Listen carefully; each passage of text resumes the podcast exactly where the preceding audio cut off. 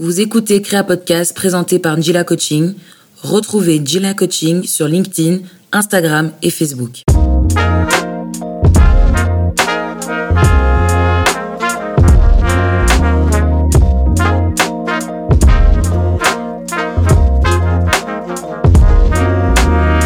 Bonjour, bonsoir, bienvenue dans Créa, le podcast qui aborde les différents pans de la transition professionnelle.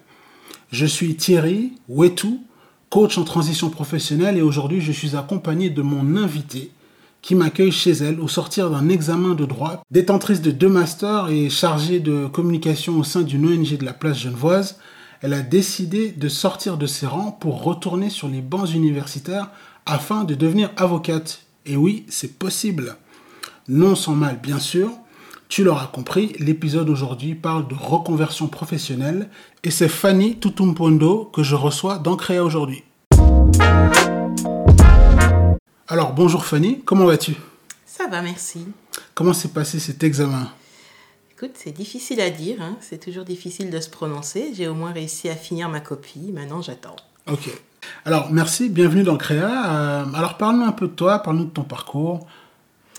Alors, mon parcours, euh, donc euh, j'ai 34 ans. Je suis en Suisse depuis 10 ans.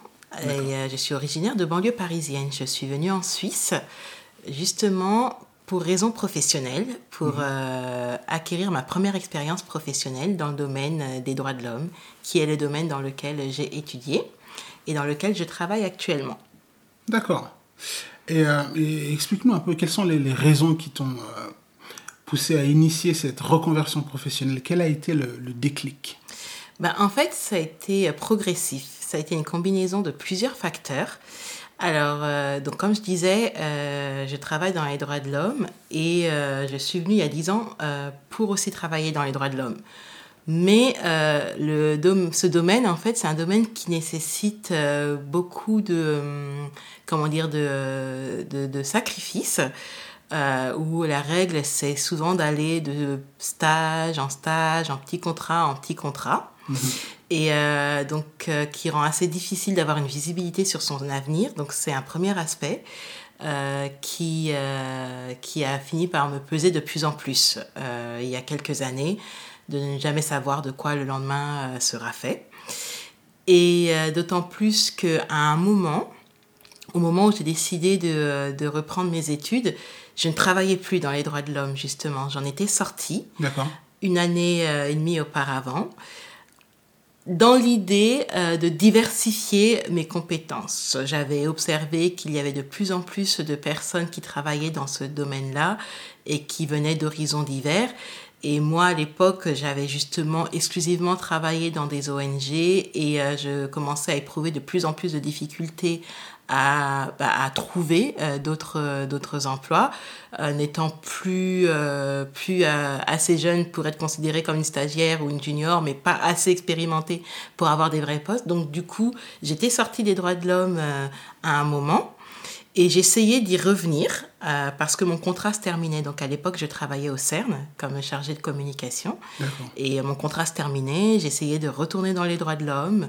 Je n'y arrivais pas. Et donc là, j'étais face à un mur, en fait. Je, je me disais, mais euh, je c'était la répétition d'un cycle que je connaissais déjà, la recherche d'emploi, euh, les différents échecs, plus la difficulté additionnelle de n'être plus dans le domaine-là et euh, plus euh, l'aspect, comment dire, bah, personnel qui me convenait pas, en fait, de ne pas pouvoir de ne pas pouvoir être sûr de pas pouvoir planifier en fait ma vie et donc, je me suis fait la réflexion qu'il y avait quelque chose qu'il fallait reprendre à la base, en fait.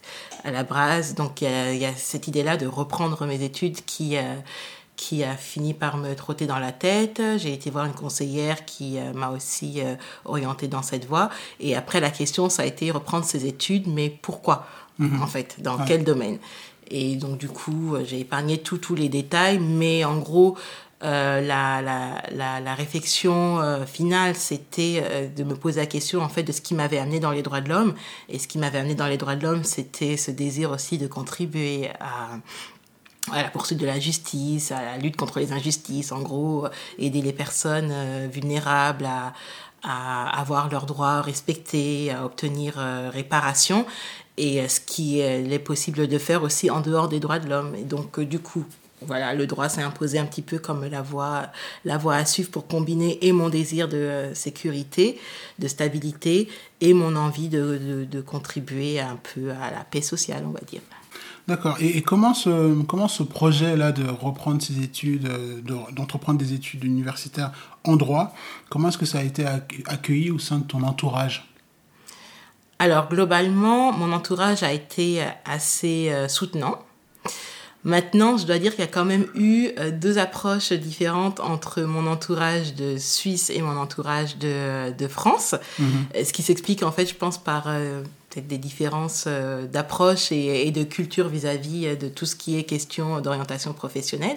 Donc en Suisse, en fait, bah, déjà l'idée de, de, reprendre mes études m'avait été soufflée par certaines amies qui soit me l'ont conseillé, soit elle-même avait effectué euh, ce, euh, cette démarche-là. Donc du coup, euh, voilà, c'était pas du tout une surprise, même si j'ai quand même reçu des encouragements parce que on trouve toujours la démarche très courageuse. Mais je, je, n'apparaissais pas comme un ovni. voilà, ça s'inscrivait dans un dans une sorte de, de mouvement plus global de, de, personnes de ma tranche d'âge qui réfléchissent sur leur avenir et qui cherchent des solutions. Alors qu'en France, euh, dans mon entourage français, donc notamment ma famille, mais aussi euh, mes amis, euh, c'était beaucoup plus la surprise en fait. C'était vraiment, c'est beaucoup plus inédit une telle démarche, en tout cas dans mon entourage à moi, je vais pas dire dans toute la France, mais c'est beaucoup moins courant de voir quelqu'un reprendre ses études. Et c'était d'autant plus la surprise pour mon entourage que euh, j'avais déjà un parcours universitaire bien rempli. Oui, en effet. Voilà, donc c'était d'autant plus l'incompréhension de se dire ben, finalement à quoi ça servait en fait. Mm. Donc même si mon entourage m'a apporté toute sa confiance en, me disant, en se disant ben, elle sait ce qu'elle fait, mais il y a quand même ce, euh, cette question de mais euh, pourquoi se réinfliger ça? Est-ce que c'est vraiment, euh, est-ce que c'est vraiment la meilleure voie à suivre? Euh, Voilà, euh, tu as déjà pas mal souffert dans tes études précédentes. Est-ce que tu veux retourner là-dedans? Donc voilà. D'accord. Ok, je pense qu'il est aussi important de, préciser que, et ça je te le dis souvent, tu as, un employeur qui a été hyper enthousiaste à, à, cette idée de que tu reprennes tes études et qui t'a euh, proposé d'aménager ton temps de travail en fonction de ton horaire, euh, de tes horaires universitaires. Et euh, donc on revient encore sur la notion que j'aborde régulièrement dans Créa, la notion de, tribu bienveillante. Donc dans ton cas, on peut considérer que ton employeur est, un allié solide puisqu'il a été sensible à, ta démarche et t'a permis et t'a donné les moyens, en tout cas logistiques, de pouvoir dérouler ton, ton projet. Tout à fait, oui. Alors Fanny, quand je t'ai proposé l'idée de cet épisode, tu as accepté à la seule et unique condition que j'aille voir le film Les Misérables de Laj Lee. J'ai ma petite idée sur la, sur la raison de cette requête, mais je voulais te l'entendre dire. Euh, ben, comme je t'avais dit, c'était histoire de placer notre conversation dans un contexte. Ouais. Et euh, donc euh, ce contexte, je trouvais que le film le posait assez bien puisqu'il a été tourné dans la cité dans laquelle ma maman a grandi. Oui. Donc, euh, du coup, voilà, c'était euh, un, petit, euh, un petit aspect histoire personnelle. Et donc, voilà, je trouvais que c'était intéressant parce que, justement, ça place certaines des problématiques que j'ai évoquées précédemment dans un contexte plus global, ce besoin de stabilité, cette nécessité de, de, même de, de réussir dans la vie, cette absence de filet, elle s'explique aussi par le contexte dans le d'où je viens, en fait pourquoi euh, je ne peux pas forcément me permettre de me lancer à corps perdu dans une euh, carrière euh, de droits humains en Dancy qui impliquerait des périodes plus ou moins longues de chômage parce que justement j'ai pas de famille derrière pour pouvoir couvrir mes frais pendant les moments où j'aurais pas de travail. Pourquoi euh, pourquoi j'ai pas forcément pu avoir certaines opportunités professionnelles dans le milieu des droits de l'homme, en partie parce que je n'ai pas pu contrairement à d'autres. Et comme plusieurs autres euh, personnes, je n'ai pas pu passer par la case obligatoire des stages non rémunérés, prestigieux qui ouvrent certaines portes. Donc du coup, voilà, c'est vrai que mon parcours finalement dans les droits de l'homme, il reflète un peu le, le, parcours que de nombreuses personnes ont et, et face et euh, les, les, obstacles auxquels elles font face et qui nécessitent souvent euh, que ces personnes abandonnent en fait le projet complètement. Il y a beaucoup beaucoup de personnes qui abandonnent soit d'entrée de jeu les, droits de l'homme, qui se disent c'est un domaine qui m'intéresserait bien, mais euh, mais je ne peux pas me le permettre, ou qui tentent et qui s'arrêtent en plein milieu parce que euh, parce que a les perspectives à un moment toutes les portes se ferment en fait les perspectives euh, se raréfient euh, et, disparaissent et donc, du coup, c'est une problématique beaucoup plus globale qu'un parcours individuel. Et voilà, je trouvais intéressant, pour moi, ça s'explique par le contexte d'où je viens. Pour d'autres personnes, ce sera peut-être d'autres choses, mais voilà. Pour moi, c'était un petit peu, euh, c'est soit je reprenais mes études, soit pas je retournais euh, à Montfermeil, mais je retournais à Saint-Denis, quoi. Oui, et comme on le dit si bien à Saint-Denis, justement, nécessité fait loi, et, euh, et donc justement, c'est en faisant, faisant écho à cette, à cette urgence-là, c'est ça qui t'a donné envie de de diversifier un peu tes compétences et d'avoir cette capacité à te, te projeter, c'est bien ça? Euh, oui, alors c'est clair que la notion d'urgence, elle était là, parce que c'était maintenant ou jamais, donc c'était ça aussi qui, euh, qui a été très très déterminant, c'était euh, cette idée de, de si tu le fais pas maintenant, tu ne pourras, tu n'auras peut-être plus l'occasion de le refaire, et si tu ne le fais pas, euh, tu vas dans un mur en fait. Mm. Mais euh, maintenant, il y a une notion que j'aimerais nuancer, c'est la notion d'envie. J'avais pas du tout, du tout envie de reprendre mes études. C'était ouais. quelque chose que je m'étais jamais, jamais imaginé faire euh, quand euh, j'ai j'ai fini mes deux masters très, très jeune, très, très tôt. C'était justement dans l'idée de en terminer le plus vite possible avec cette partie pas très rigolote de, de, de, ma vie pour pouvoir après, euh, m'avait-on dit, euh, profiter de la vie parce que c'est ce qu'on te vend aussi un petit peu ouais. euh, quand on vient de certains milieux que on s'en sort à la force des poignets, il suffit de suivre le bon chemin et puis voilà. on récoltera ce que l'on sème. Donc du coup, c'était aussi la très très grande surprise pour pour moi et pour mon entourage de, de se rendre compte que en fait non euh, toutes ces notions de méritocratie c'est pas qu'elles sont invalides mais c'est pas si automatique c'est pas si blanc ou noir que ça euh, qu'on peut faire aussi tout tout dans les règles et, et quand même se retrouver dans des situations euh, compliquées. Et donc euh, oui l'idée de reprendre tout à zéro c'est pas quelque chose qui répondait à une envie mais ça a été une nécessité en fait ouais. et, et quels sont ces, ces, ces deux masters?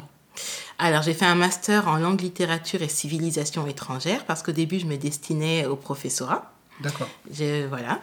Et, euh, et puis, en cours d'études, en fait, hein, je me suis rendu compte que le professorat, ce ne serait pas forcément pour moi, euh, même si c'est un, un, métier que j'admire beaucoup, mais les conditions, euh, voilà. Et du coup, j'ai complété par un master en relations internationales. Mm -hmm. voilà. Et donc j'ai fini euh, quand même le master en langue, littérature et civilisation étrangère par principe, parce que je l'avais commencé, donc euh, je me suis dit autant de terminer. Mais euh, voilà, je me dirigeais plus vers les carrières internationales. D'accord. Ok. Les, les, études en droit sont réputées pour être fastidieuses et demandent beaucoup de discipline et de rigueur aussi. Comment est-ce que tu parviens à, à, gérer ton temps? Parce que rappelons que tu travailles, à, que tu travailles, que tu es impliqué dans différents projets associatifs et aussi à caractère euh, social. Alors, ben déjà, j'ai progressivement réduit mon temps de travail. Donc, la première année, j'étais à 100%, puis à 80% et maintenant à 70%. Donc, il y a déjà cet aspect-là où, euh, où euh, ça demande aussi un sacrifice aussi financier. Ouais. Et euh, j'ai aussi réduit beaucoup de beaucoup mes, mes, mes divers engagements dont, euh, que, dont tu parlais. Euh, voilà, j'ai gardé juste la plateforme, une plateforme dont, que je gère, mais après, je ne suis plus physiquement présente nulle part. Je suis en cours, je suis au travail et je suis chez moi. Donc déjà, on me voit nulle part. Et puis ben voilà, en gros, c'est ça, quoi. C'est de réduire pendant les semestres d'études, de, de réduire mes activités externes au, au, au maximum. Je dis pas forcément que c'est un conseil que je donnerais à tout le monde, mais moi, j'ai pas trop eu le choix pour, pour ça, pour pouvoir, euh, pour pouvoir gérer. Et puis, ben, je travaille aussi beaucoup les, les week-ends. D'accord. À quel stade en es-tu dans ton cursus euh, académique? J'ai obtenu mon bachelor euh, en droit en septembre. Bravo, Merci. bravo. Donc en septembre 2019. 2019, oui. D'accord. Et euh, je suis en première année de master. D'accord. Ok. Et tu, tu sais déjà dans quel, euh, type de droit, tu aimerais t'orienter? Je devrais dire oui, mais pas du tout. Non, il y a, y a, beaucoup de, de domaines qui, qui m'intéressent en fait. D'accord. Donc tu es encore en train de mener une réflexion à ce sujet-là. D'une part, et d'autre part, la réalité aussi du terrain veut que c'est pas forcément juste nos envies qui déterminent notre parcours, c'est aussi les opportunités à nouveau. Les débouchés. Euh, voilà, le stage d'avocat qui, euh, qu'on va nous que je vais obtenir. Euh, voilà. Donc rappelons que à l'issue du master, il y a ensuite ce qu'on appelle l'école d'avocature, mhm. autrement dit euh, les caves, c'est ça? C'est ça. Il y a un stage à, passer et ensuite il y a un examen écrit, c'est ça? Exactement. Et c'est à, l'issue de ce long cursus que tu es une avocate euh, brevetée. Exactement. D'accord. Bon, le brevet n'est pas que écrit, il me semble. Je crois qu'il y a une partie orale aussi. Je suis entièrement sûr. D'accord, ok. mais, euh, de euh, voir venir. Exactement, mais les étapes, oui, c'est bien ça. D'accord. Ok, ok. Euh, et Fanny, si c'était à refaire? Alors, si c'était à refaire, je reviendrais au tout début de mes études, mes premières études, et je serais beaucoup, beaucoup plus pragmatique. Donc, la beauté de mon parcours, c'est que à cette époque-là, je ne suivais que mes passions. Je ne me posais pas du tout les questions que je pose aujourd'hui, euh, le lendemain, euh, comment, comment faire, comment assurer ses arrières. J'étais, qu'est-ce que j'aime faire? Donc j'ai fait des relations internationales parce que j'aimais euh, les droits de l'homme et voilà, sans me poser la question de comment on trouve du travail, qu'est-ce qu'il faut faire et tout ça. Mm.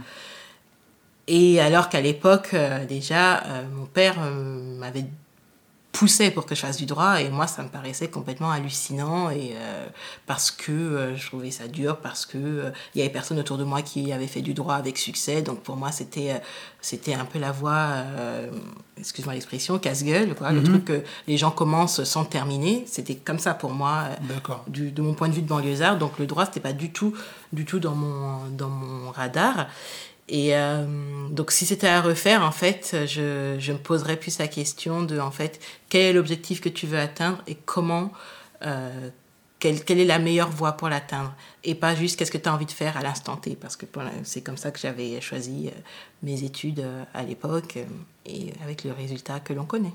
D'accord, et donc c'est plus te projeter dans l'avenir pour ensuite décider quel type d'études tu voulais entreprendre? Oui, peut-être euh, plus euh, tâter le terrain de manière euh, concrète, pas juste poursuivre des idéaux, prendre en compte aussi les moyens que tu as à disposition maintenant. Est-ce qu'il n'y a pas des voies qui sont juste pas à ta portée à l'instant T, en fait? D'accord. Et, ça, c'est des questions que je me posais pas du tout et que j'ai été amenée, forcée à me poser de la manière la plus la plus rude mhm. après coup en fait de se dire, ben, est-ce qu'un master en relations internationales, quand on vient de Saint-Denis et qu'on veut s'en sortir dans la vie, est-ce que c'est la meilleure voie à faire, sachant que les opportunités sont rares, sachant qu'il y a des certains... Euh, il y a certaines exigences que tu peux pas forcément remplir, comme à nouveau les stages non rémunérés, euh, des choses comme ça. Voilà. D'accord. Et euh, là, euh, avec euh, ton, bagage académique, avec ton, la carrière que tu mènes actuellement de, de chargé en communication, quelles sont les, compétences que, que, tu te vois transférer dans ta future carrière d'avocate ou que même que tu, que tu utilises aujourd'hui dans, dans le cadre de ton cursus académique? Ben, Il y a déjà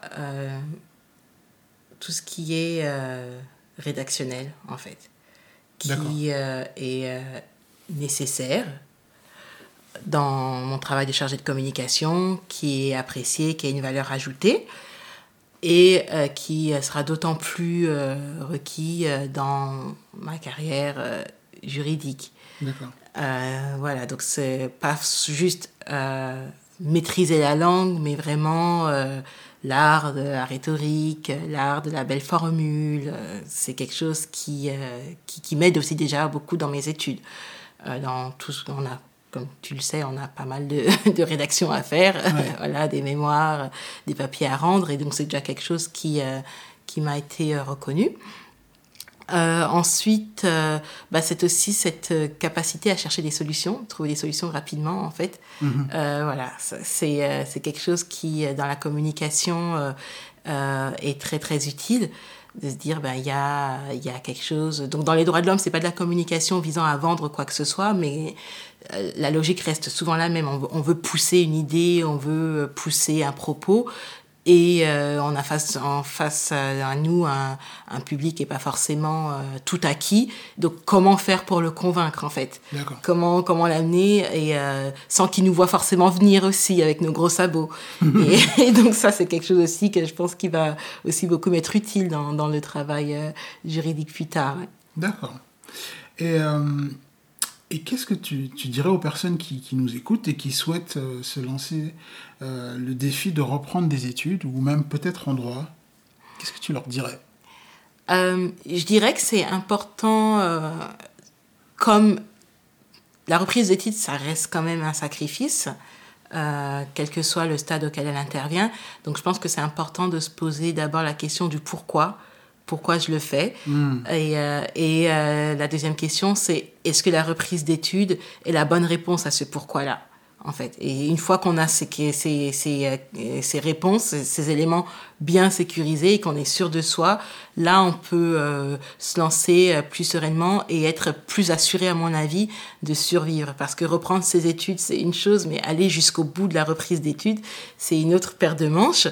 Et euh, déjà, moi, j'y suis pas encore au bout. Et, euh, et c'est vrai qu'il y, y, a des moments, des gros moments de doute parce que euh, bah c'est pas forcément là qu'on se voyait c'est parce que on aimerait faire autre chose de notre temps et tout donc je, pense que c'est important de ne, de ne, pas le faire sans être vraiment sûr que ça ça vaut le coup et après une fois qu'on est sûr ben de de ne pas perdre de vue justement cet objectif là même dans les moments où où c'est plus compliqué. Et euh, ou les moments où par exemple on a aussi l'impression euh, que euh, que euh, ben, qu'on n'y arrive pas parce qu'en fait il euh, y, a souvent cette idée en tout cas moi c'est comme ça qu'on m'a vendu la chose que parce que j'ai fait des études auparavant ça devrait être plus facile. C'est absolument faux. C'est pas du tout vrai. Euh, c'est ça rend pas du tout la chose plus facile. Et donc du coup il y a aussi des échecs aussi comme quand on était euh, à l'école enfant. Il y, a aussi des échecs cuisants et qu'il faut aussi encaisser. Et qui mais face auxquels il faut pas non plus baisser les bras se, se rappeler qu'on a un objectif plus grand et que et qu'il faut euh, oui qu'il faut tenir le coup quoi et que le temps aussi passe vite aussi. Même à même à 30 ans passés le temps passe quand même vite donc euh, voilà. Ok d'accord. On arrive gentiment à la fin. Euh, tu sais dans dans Créa, on a ce mojo qui dit quand tu crées, tu te réalises. Et je voulais te demander comment, comment ta créativité s'est manifestée ou se manifeste-t-elle au quotidien? Oh, c'est une question euh, très très difficile parce que mon quotidien il est un peu réglé comme du papier à musique. Euh, mon quotidien il est assez militaire, quoi. C'est les études et cours. Maintenant, les études et le travail, pardon. Maintenant, j'ai la chance d'avoir un travail justement qui requiert une part de, de, de créativité. Chargé de communication dans les droits de l'homme, ça implique de la créativité et euh, j'ai aussi ben, cette chance aussi de pouvoir de temps à autre concilier mes deux, euh, mes deux intérêts, de créer des ponts entre mon ONG et le milieu euh, juridique de Genève. Donc voilà, je dirais que c'est dans ces aspects-là que j'essaie de faire jouer ma créativité et, de mêler aussi euh, mon côté militant, ouais. voilà, d'amener aussi euh, certaines, certains questionnements euh, dans mon ONG, euh, des, des, questions auxquelles les euh, l'ONG n'aurait pas forcément euh, euh, réfléchi ou pas de cette manière-là. Donc voilà, d'essayer de, de, concilier tout ça, d'apporter mon nouveau regard et puis de créer de nouvelles choses. Ouais. D'accord. Bah, en tout cas, Fanny, merci beaucoup de m'avoir accueilli chez toi. on reste en contact. Je te souhaite tout le succès possible et imaginable pour la suite de ton cursus. Une dernière chose, je sais que tu aimes bien l'art au sens euh, large du terme, mais je voulais te demander euh, si là maintenant tu, tu me conseillais d'aller découvrir le travail d'un artiste, euh, lequel serait-il? Serait-elle aussi? Alors, en fait, je ne sais pas si ce serait une découverte pour toi parce que tu es beaucoup plus euh, avancé. Ah bon? En fait, dernièrement, j'ai fait la découverte de, de plusieurs artistes euh, hip-hop féminines, mais qui, je crois, sont déjà sur la scène publique depuis un moment. Et moi, j'ai des découvertes il n'y a pas longtemps. Okay. Nadia Rose okay. et euh, Ray BLK, que j'écoute en boucle en ce moment. Et donc voilà, si tu les connais pas, bah, je t'invite à les découvrir parce que moi, me motive énormément. Excellent. Bah, écoute, merci encore une fois. Et puis, euh, tu reviens dans Créa quand tu veux. Merci. Voilà, c'est tout pour cet épisode de Créa avec Fanny Tutumpondo. Cet épisode est disponible sur le site www.jilacoaching.com, sur Spotify, iTunes, Deezer, SoundCloud, Google Play et bien entendu à partager massivement dans ta sphère. N'hésite pas à rejoindre la tribune Gila Coaching sur LinkedIn, Instagram et Facebook. Je te dis à tout bientôt et n'oublie pas, quand tu crées, tu te réalises. Salut Thank you.